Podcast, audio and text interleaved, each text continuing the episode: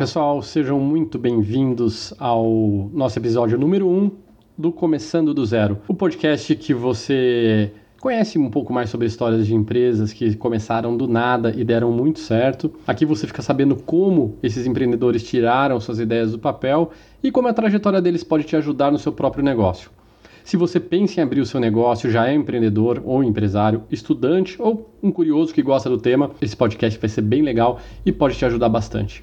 Hoje, pessoal, a gente vai contar a história da Tom's Shoes, que é uma empresa de calçados. Ela foi fundada em 2006 pelo Blake Mycoskie, na Califórnia, e a Tom Shoes ela é reconhecida mundialmente pela sua atuação social. Então, como é que funciona? A cada par de sapatos vendido, a empresa doa um par de sapato para uma pessoa carente. Vamos lembrar, né? A gente está falando de uma empresa que foi fundada em 2006 e já trabalha o que hoje está muito na moda, que é a questão de uma empresa, de uma companhia ter um propósito muito claro. E principalmente, né, quando a gente fala aí de um propósito social. Mas a Tomos dá lucro, a gente vai entender né, como é que funciona certinho o negócio deles. Por que, que eu escolhi a Tomos para abrir o nosso podcast número 1 um do Começando do Zero, porque é uma história muito interessante. O, o Blake, antes de abrir a Toms, ele teve quatro outros negócios.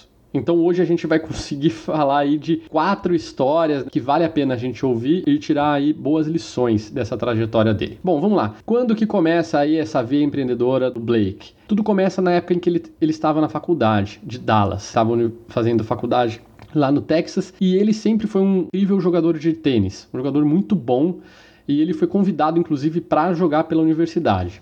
Ele estava indo tudo bem até ele machucar o tendão de Aquiles. E como ele não conseguia se locomover, ficou impossível para que ele conseguisse ali levar as roupas na lavanderia. Lembra que a gente está falando de um típico americano que morava naqueles dormitórios da faculdade e ele dividia o, o apartamento com um amigo dele. E começou a amontoar ali é, de roupas, né? Isso era o início dos anos 90. E ele percebeu que nenhuma lavanderia oferecia um serviço que hoje parece tão normal, que é buscar e levar a roupa dele, né? A gente está falando aí de tempos obscuros que não existia um, um rap da vida. Surge daí então seu primeiro negócio. Ele batizou de Easy Laundry e ele abriu sociedade com o seu amigo de quarto. Aqui, pessoal, a gente já percebe que o Blake é um cara muito esperto. Ao invés dele vender o seu serviço para os estudantes, ele fazia a venda para os pais. É muito comum nos Estados Unidos os pais irem até a universidade no começo do curso. Se alguém aqui assistiu Transformers vai se lembrar disso, né? Essa cena é muito clara em um dos filmes. E nesse momento que os pais estavam conhecendo a universidade, ele vendia o serviço da Easy Laundry. O pitch que ele fazia, a oferta de vendas, era muito boa. Ele falava basicamente assim: seu filho ele vai estar tá muito ocupado com a adaptação de uma nova cidade, um curso novo, ele está entrando na universidade, novos amigos, deixa que a gente cuida das roupas dele. E isso fazia um sentido enorme para os pais. Bom, até hoje faz sentido. Acho que qualquer pai ali que está um pouco preocupado com os filhos, principalmente as mães, né? Eu acho que é um alívio saber que pelo menos o filho está com as roupas limpas. E ele vendia esse serviço como uma assinatura anual. Né? Então ele já conseguia ter um, uma previsão de caixa muito grande. Bom, a empresa estava indo tão bem que ele deixou a faculdade, expandiu o negócio para quatro outras universidades e depois de poucos anos resolveu vender essa empresa e colocou 100 mil dólares no bolso, que é uma quantia razoável pelo tamanho do negócio. Ele pegou essa grana e foi para Los Angeles para visitar alguns amigos. E, e, chegando lá, ele ficou impressionado com a quantidade e também com o tamanho dos outdoors que tinham naquela cidade. É, um especial chamou muita atenção dele, que era o lançamento de um filme do Jurassic Park, e ele ficou ali parado no trânsito, vendo aquele outdoor gigantesco, que é uma coisa que nem no Brasil a gente tem isso. É, no Brasil nós não temos, né? E ele se sentiu muito impactado com aquilo, né? Ele diz que quando ele viu aquele outdoor, era quase que impossível não querer assistir o filme. Era uma propaganda muito forte. Ele descobriu o nome da empresa que fazia essa locação dos outdoors e resolveu ligar para os caras para entender como que funcionava o serviço deles e também para entender o preço. Nada mais que 85 mil dólares por mês era o valor que as empresas pagavam para ter uma placa gigante, tudo bem, na face de um prédio. Então, aquelas empresas, ele fez uma conta rápida, elas faturavam quase um milhão de dólares no ano, com um custo quase zero, falando aí de um outdoor. Ele volta para Nashville, que era a cidade onde ele estava morando, que é a terra da música country, e ele começa a oferecer esse serviço para as gravadoras. Isso era uma grande inovação para a cidade, porque ninguém fazia aquilo em Nashville. Então ele teve que convencer políticos, porque envolveu uma questão da cidade, da ambientação visual da cidade e também a comunidade em si. E o argumento dele foi que ele deixaria a cidade mais bonita. Ele foi muito inteligente na hora de fazer a proposta. A proposta não era colocar um outdoor com uma chamada: compre esse CD agora por 10 dólares. Não, não era isso. Era apenas a capa do disco, de uma maneira mais plástica, com uma maneira mais artística, digamos, né? E a ideia era vender a música country num formato de arte.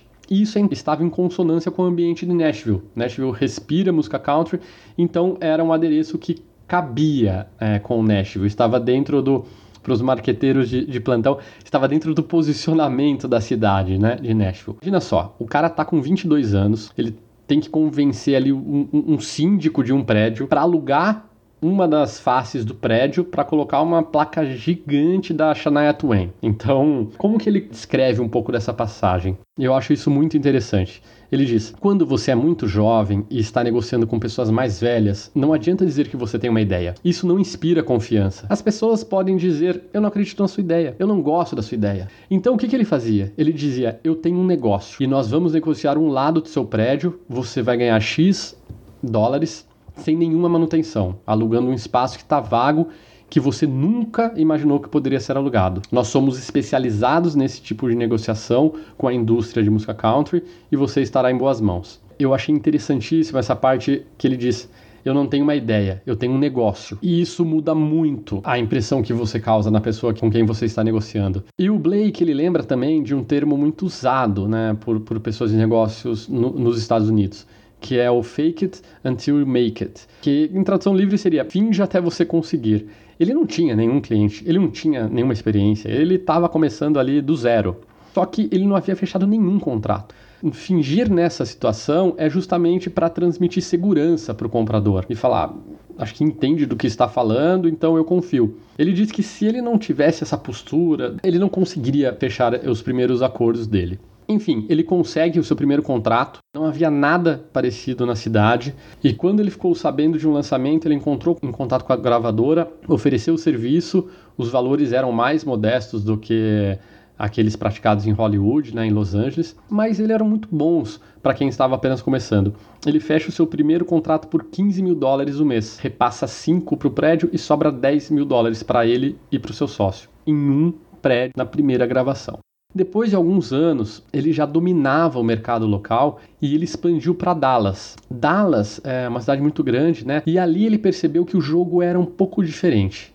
E mesmo a contragosto, né? Afinal, ele estava fazendo um bom dinheiro com a empresa, ele acabou vendendo para a Clear Channel. Clear Channel é uma gigante da comunicação. De novo, eu entendo que o Blake ele foi inteligente, porque ele viu que ele seria massacrado pelos grandes. Pô, dá para ter certeza ou não? Não sei, mas esse foi o instinto do cara e ele entendeu que o jogo em Dallas era muito mais pesado. Bom, com o dinheiro da venda, ele decide se mudar para Los Angeles. É muito mais pela diversão, passar um tempo com os amigos, né, do que para abrir um novo negócio. Mas ele vive um boom, o boom da TV, especialmente dos reality shows. E ele acompanha o lançamento do Survivor, quem aqui for um pouquinho mais velho vai se lembrar do No Limite no Brasil. É um pouco parecido, né? E ele ficou encantado com todo o poder daquela indústria televisiva e como os reality shows trouxeram algo novo para a TV. Tem até uma curiosidade que o Blake e a sua irmã eles decidiram se inscrever mais ou menos nessa época em um reality show que existe até hoje, é um dos mais antigos é, dos Estados Unidos, que se chama Amazing Race, que seria uma corrida incrível,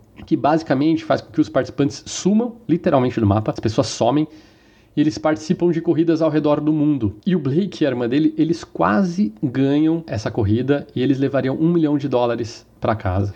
Que na palavra dele foi a melhor coisa da vida dele não ter vencido, porque senão isso atrapalharia muito a trajetória dele como empreendedor. Então, ele está ali com 25 anos, é super animado com aquela ideia de, de trabalhar de alguma forma com a TV, com o reality show, e ele decide lançar um canal próprio de TV a cabo, isso com 25 anos.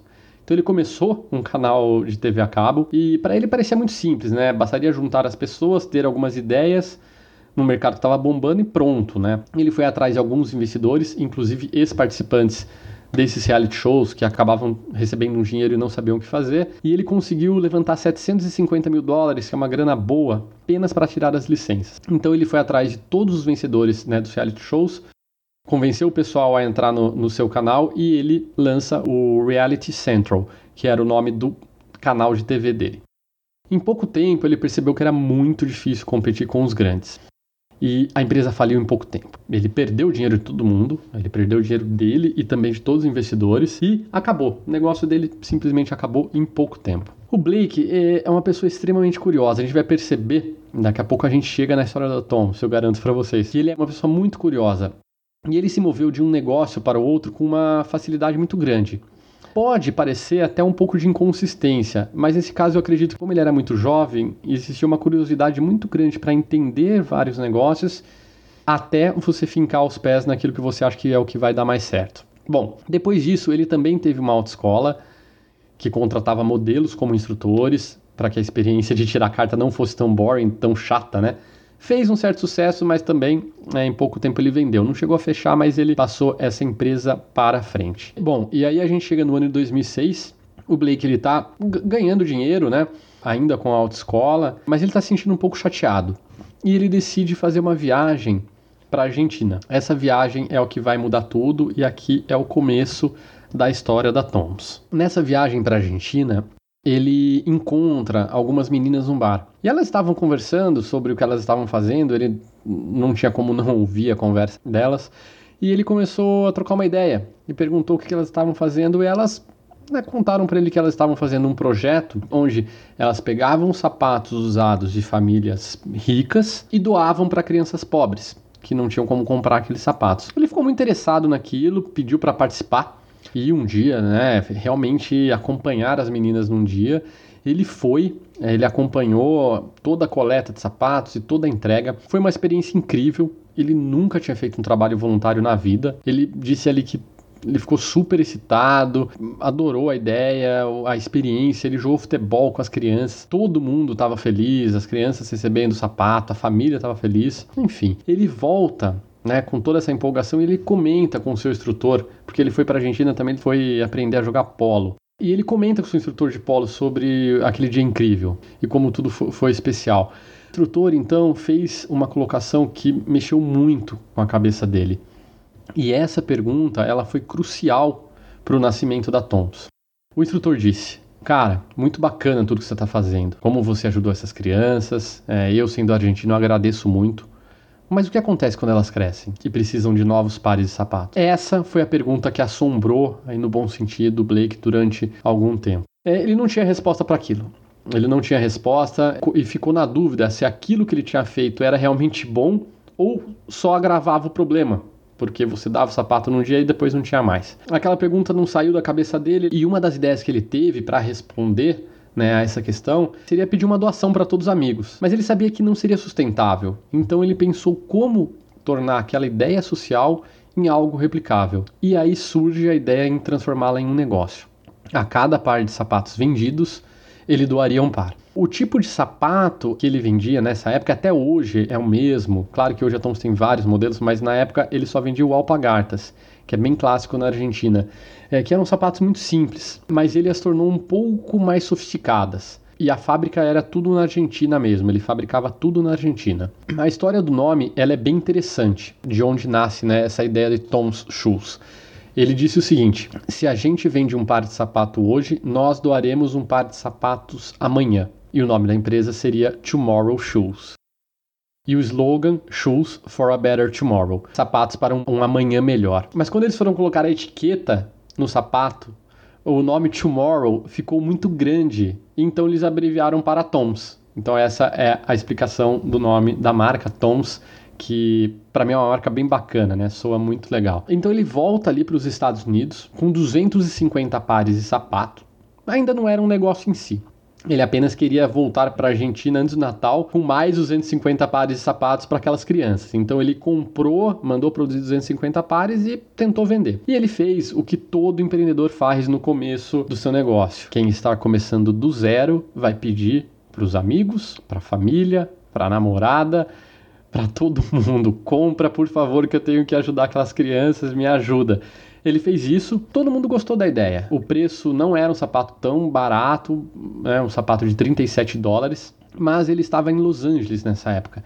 E as pessoas acharam um sapato bem bacana, bem moderno, ele era super atual. E acima de tudo, as pessoas gostaram da ideia de que elas comprando aquele sapato, elas estavam ajudando alguém. Imagina só, isso em 2006. Não se falava tanto em propósito, muito menos em storytelling. É, mas o Blake, ele já tinha ali uma baita história. E isso atraiu alguns jornalistas do mundo da moda que queriam entrevistá-lo e conhecer melhor toda essa história da Tons. Ele vendia em média uns 20 sapatos por dia pelo site. Ele tinha um site nessa época. E depois de uma entrevista que ele concedeu para uma jornalista do LA Times, que acabou saindo na capa da seção de moda, ele vendeu 2.200 pares em um único dia. Ele saiu de 20 pares por dia para 2.200 pares em um único dia, depois de uma entrevista que ele deu, uma época que o jornal era importante, tá? As pessoas liam o jornal, né? Porque realmente essa jornalista ficou encantada com toda a história e também com o produto em si.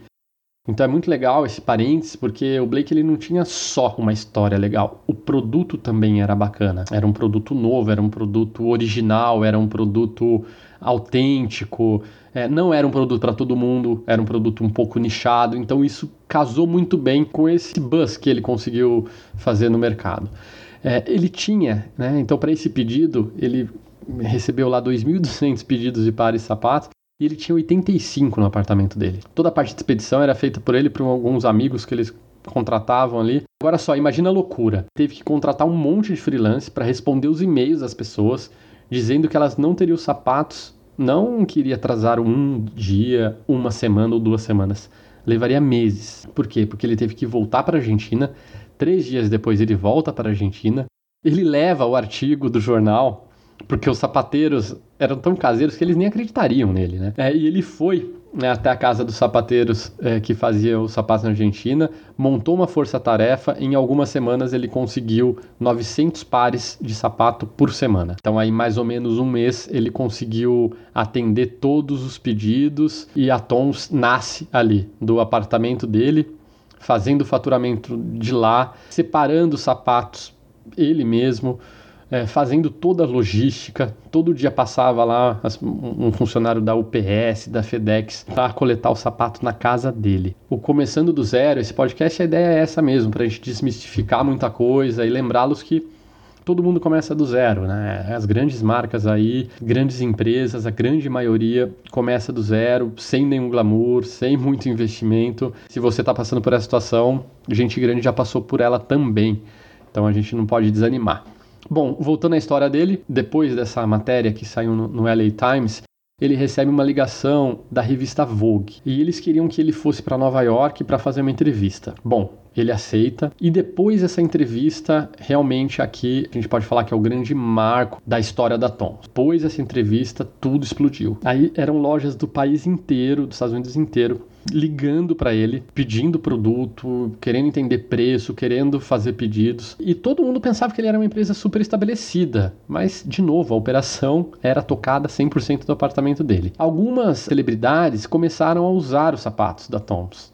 E isso ajudou bastante na divulgação, porque eles eram a única marca de moda que tinha um apelo social. Isso é muito bacana. Nenhuma marca de moda tinha esse conceito, esse propósito da Toms, de a cada par vendido doar um, um par de sapatos. E as celebridades usavam, lembra, porque, né? Produto bom e uma causa muito bacana e eles eram os únicos. Então ele tinha uma mídia espontânea muito grande. Ele conta, uma história muito engraçada, que uma vez ele encontrou uma jovem no aeroporto usando um par de Toms. E, e, apesar do sucesso recente, foi a primeira vez que ele tinha visto uma pessoa que não era amigo ou familiar dele usando um de seus produtos, né? Ele foi conversar com a moça e perguntou sobre os sapatos e veio aquela resposta que qualquer empreendedor quer ouvir, né? Ela disse o seguinte para ele: "Esses sapatos são da Tons, você não conhece? É a empresa mais incrível do mundo. Quando eu comprei esse sapato, eles eram um, um sapato para uma criança na Argentina. Ele conta, né, né, nessa entrevista que aquilo mexeu muito com ele quando ela disse: é, Você não conhece a Toms? É a empresa mais incrível do mundo. E a gente vê, né, um, um consumidor, uma pessoa que compra o produto sendo ali o advogado da marca. Isso é o que está ali no objetivo de qualquer empreendedor. É, ele se apresenta então para a moça e ela não acredita, né? Ela falou: Nossa, é você, o, o, o Blake, enfim. E depois da reação dela jovem, ele entende que o negócio poderia ser muito grande. Ele ali vendo a reação de uma consumidora, uma reação espontânea, natural, autêntica, ele percebe que a Tons pode ser um negócio muito grande. Depois dessa entrevista para Vogue, teve um segundo momento que trouxe um boom muito grande para a história da empresa, que foi em 2009. E essa história é muito legal. O Blake ele estava dando uma entrevista uma TV. E ele foi questionado como que ele, ao viajar tanto, ele tinha acabado de voltar da Etiópia, ele conseguia tocar a empresa. Então ele viajava muito porque a Tons já estava doando sapatos para outras regiões além da Argentina, tá, pessoal? Aqui a empresa já tinha crescido bastante. E nos lugares era África. E a pergunta da repórter foi: como que você consegue tocar a empresa viajando tanto? Nesse momento ele tira, né, ele saca o BlackBerry. Para os mais jovens, eu peço que vocês deem uma olhada no Google mas essa foi a grande ferramenta de empresários e de executivos aí antes do iPhone. E ele responde com isso. Eu respondo todos os meus e-mails daqui, aprovo os novos modelos e mantenho contato constante com a minha equipe. Alguém de uma agência da BBD, que é a agência de publicidade da AT&T, que é uma grande operadora de telefonia, como se fosse uma Vivo aqui, uma Claro, ela entra em contato com o Blake e pergunta se, se ele era cliente da AT&T. A resposta foi positiva, então ele foi convidado para ser garoto propaganda da AT&T. E o comercial, ele é quase todo falando sobre a Toms, não é só falando da AT&T. A propaganda, ela é veiculada no país inteiro. A gente está falando de uma grande marca, que é a AT&T, fazendo uma propaganda massiva, né, de público de massa, celular, você tem é uma comunicação para todo mundo e o país inteiro fica conhecendo a Toms. Ali ela fica realmente conhecida nacionalmente, deixa de ser uma marca nicho para ser uma marca pelo menos conhecida nacionalmente. Para você ter uma ideia, é a mesma coisa que a Vivo convidar você para ser o garoto propaganda deles. Né? imagina só, para contar a história sua e da sua empresa. Depois vocês podem checar no link desse podcast, ter o link do YouTube com a campanha. Bom, ele deixa de ser essa marca nichada e torna conhecido nacionalmente. O crescimento foi tão absurdo que no primeiro ano ele faturou 300 mil, no segundo ano ele fatura 3 milhões, no terceiro ano 15, no quarto 60 milhões e em sete anos ele está faturando 450 milhões. Ele saiu de 300 mil dólares para 450 milhões em sete anos, que é muito. Nessa época, ele já era a empresa de sapatos que mais crescia no mundo. E o que mais doeu nesse crescimento, pessoal? Foi a maior dor né, do, do Blake nesse crescimento. Quem já passou por um crescimento expressivo sabe que, crescer não é fácil, muitas empresas quebram nesse processo de crescimento exponencial. Bom, para ele foi a produção. Produzir sapatos era o grande problema dele, era a grande dor dele nessa época. Ele também nunca foi sapateiro, então ele não era um cara que nasceu num business de sapato, ele não entendia muito bem ele era ali estava trabalhando como um empresário, né, que tinha esse propósito de, de fazer as doações e também de ter um negócio. Então ele sempre apanhou muito para fazer os sapatos. Essa foi a maior dor da Tons durante a história que ele esteve à frente. Em 2012, ele se afastou um pouco dos negócios, porque a Tons ela tinha tomado um tamanho muito grande. Ela se tornou uma empresa um pouco burocrática e ele não se sentia mais ligado à empresa. A empresa perdeu um pouco da essência e ele perdeu um pouco do, do fit ali com a empresa. Isso é muito comum com a empresa quando cresce, os sócios, né, ou o fundador, ele perde um pouco, perde um pouco tesão de trabalhar porque a empresa muda muito e perde um pouco a essência, perde um pouco a cara. Bom, depois de alguns anos ele resolve voltar até para não entrar em depressão, a esposa dele, para ele que ele tinha que fazer alguma coisa e talvez uma opção seria voltar. Ele sempre encarou a Tons, né, não como uma empresa ou uma transação comercial, ele sempre encarou a Tons como um, um movimento, ele criou um movimento. Essa história da doação, cada par doado era mais um movimento, né? É interessante porque ele entende que compra de, de um par de sapatos da Tons ela pode ser o primeiro gesto de caridade de uma pessoa. Isso é muito interessante, porque a caridade é um, algo que não, não está presente na vida de todo mundo, a gente sabe, né? É óbvio isso. Mas a pessoa pode ser motivada não pela caridade em si, mas pelo sapato, ela achou bonito. E a propósito, ela está também fazendo ali a primeira doação. Então, de certa forma, gostava muito desse movimento que a Tons propunha para a sociedade, né? O capitalismo ser algo além de uma transação comercial, um negócio pode ter um impacto social tremendo e ele pode estar ajudando outras pessoas e ajudando aquela pessoa que comprou o sapato a olhar para a caridade, a olhar para o mundo de outra forma. Eu acho que isso é muito, muito bacana. Ele recebeu muitas críticas ao longo do caminho, até hoje a Tons ela é criticada, porque tem muita gente que diz que eles não estão ajudando, eles só estão reforçando um problema. Eles analisaram as críticas e entenderam que algumas merecem ser respondidas e outras não tem o que fazer, né? Parte ali da pessoa. Mas uma das ações que é muito bacana é que eles estão fabricando sapatos em locais que antes aquele local ele apenas recebia a doação. Por exemplo, no Quênia, na Etiópia, na Índia, eles só recebiam a doação, mas hoje existem plantas da Tons fazendo os sapatos lá então ele gera mão de obra, ele movimenta a economia local. Foi uma resposta. Hoje quase 40% da produção total da Toms vem desses países que antes só recebiam ajuda. A Tons criou um legado. Hoje tem marcas de óculos, de fraldas que fazem o mesmo. No Brasil, a reserva tem algo parecido com a campanha de, de pratos, né? É cinco pratos para cada peça doada. Eles já doaram aí também milhões de pratos. Eu acho muito bacana. É claro que no caso da reserva não é core dos caras fazer isso, mas é uma grande ação social e não sei, mas me parece que tem uma boa inspiração na história é, do Blake. O pensamento por trás da Tons também era um pensamento aí de subverter né, essa ideia comum sobre caridade, que primeiro você ganha dinheiro e depois você ajuda alguém. Quando ele constrói a Tons, ele percebe que é possível sim você ajudar alguém enquanto você ganha dinheiro. As coisas elas andam juntas, elas acontecem simultaneamente. Isso é muito interessante, né? Você conversa com muita gente que acha que primeiro você tem que ganhar dinheiro para depois ajudar alguém. Não, aqui ele subverte um pouco e fala: não, vamos, vamos fazer isso como empresa, como indivíduos, e enquanto eu consumo eu também estou ajudando. Então é muito bacana e é o grande sentido, né? Da ideia do que está por trás aí da, da construção dessa empresa. Em 2014, a empresa continuou num ritmo acelerado de crescimento, mas o Blake resolveu vender 50% dela. Ele vende para um fundo de investimento e parte do dinheiro ele investe em alguns empreendedores com impacto social. Então ele tem o, seu próprio fundo, né, digamos, e ele investe em algumas atividades, em alguns empreendedores que trabalham esse impacto social. E hoje ele é mais um porta-voz da Toms. Ele é o, o presidente ainda, mas ele me parece que ele é muito mais um porta-voz do que o hands-on ele trabalha menos na questão de gestão. O fundo de investimento trouxe uma governança muito grande para o negócio e ele diz que a parte de, de exportação, de internacionalização da empresa, ele não entendia e seria muito penoso para ele trabalhar tudo isso, a partir de varejo, indo para várias lojas, várias cadeias de países diferentes. Então ele preferiu vender metade da empresa. Ele defende a causa, ele defende o propósito, ele é a cara da empresa, mas a gestão é tocada por um outro grupo. Pessoal, que lições que a gente tira dessa história do Blake? Eu queria pontuar com vocês algumas lições.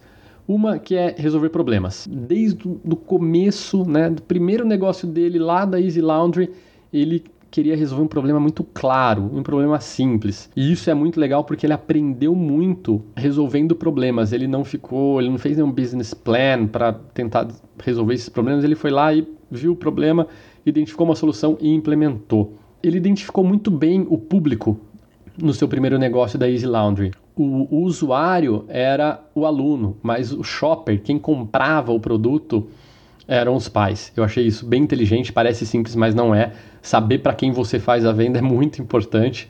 Então ele soube vender e com um, um, pitch de vendas muito bem feito. Um cara que é muito curioso, né, e muito rápido.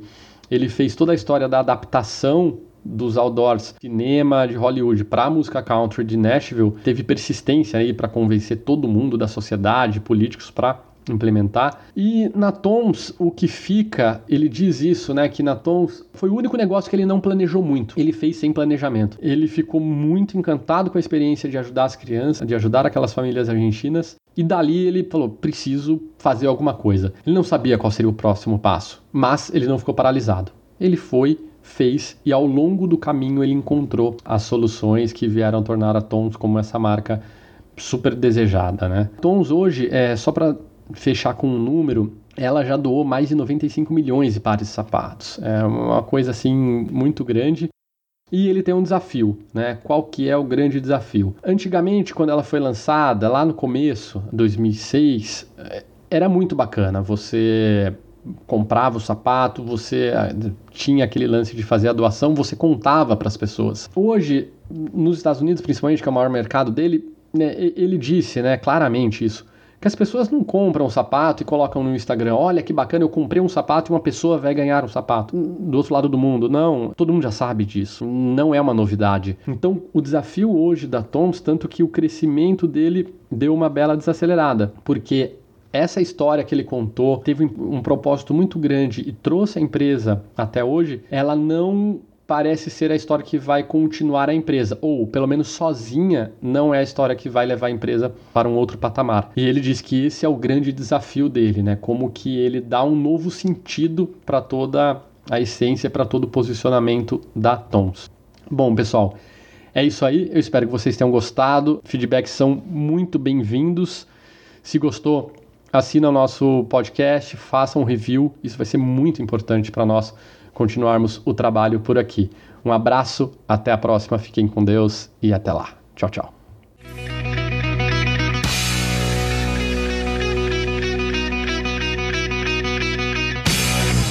Pessoal, e para quem ficou curioso sobre a música, a gente ouviu Thunderstruck do ACDC, e essa música é uma homenagem ao meu primeiro filho, Teodoro. Ele adora essa música, ela toca no Aviões 2, que é um, um, filme que, se você tem filho, mesmo se não tiver, gostar de desenhos da Disney, é muito bacana. Foi uma das músicas mais tocadas no meu Spotify no ano passado, de 2019. E ele adora uh, essa música, a gente ouve assim, toda semana a gente tem que tocar essa música no carro. Então, esse episódio de abertura, que é aquele episódio que a gente faz a roda girar em homenagem ao Teodorinho, que é o meu filho número um, o primeiro E, e é isso aí, pessoal. Um abraço a todos, até mais.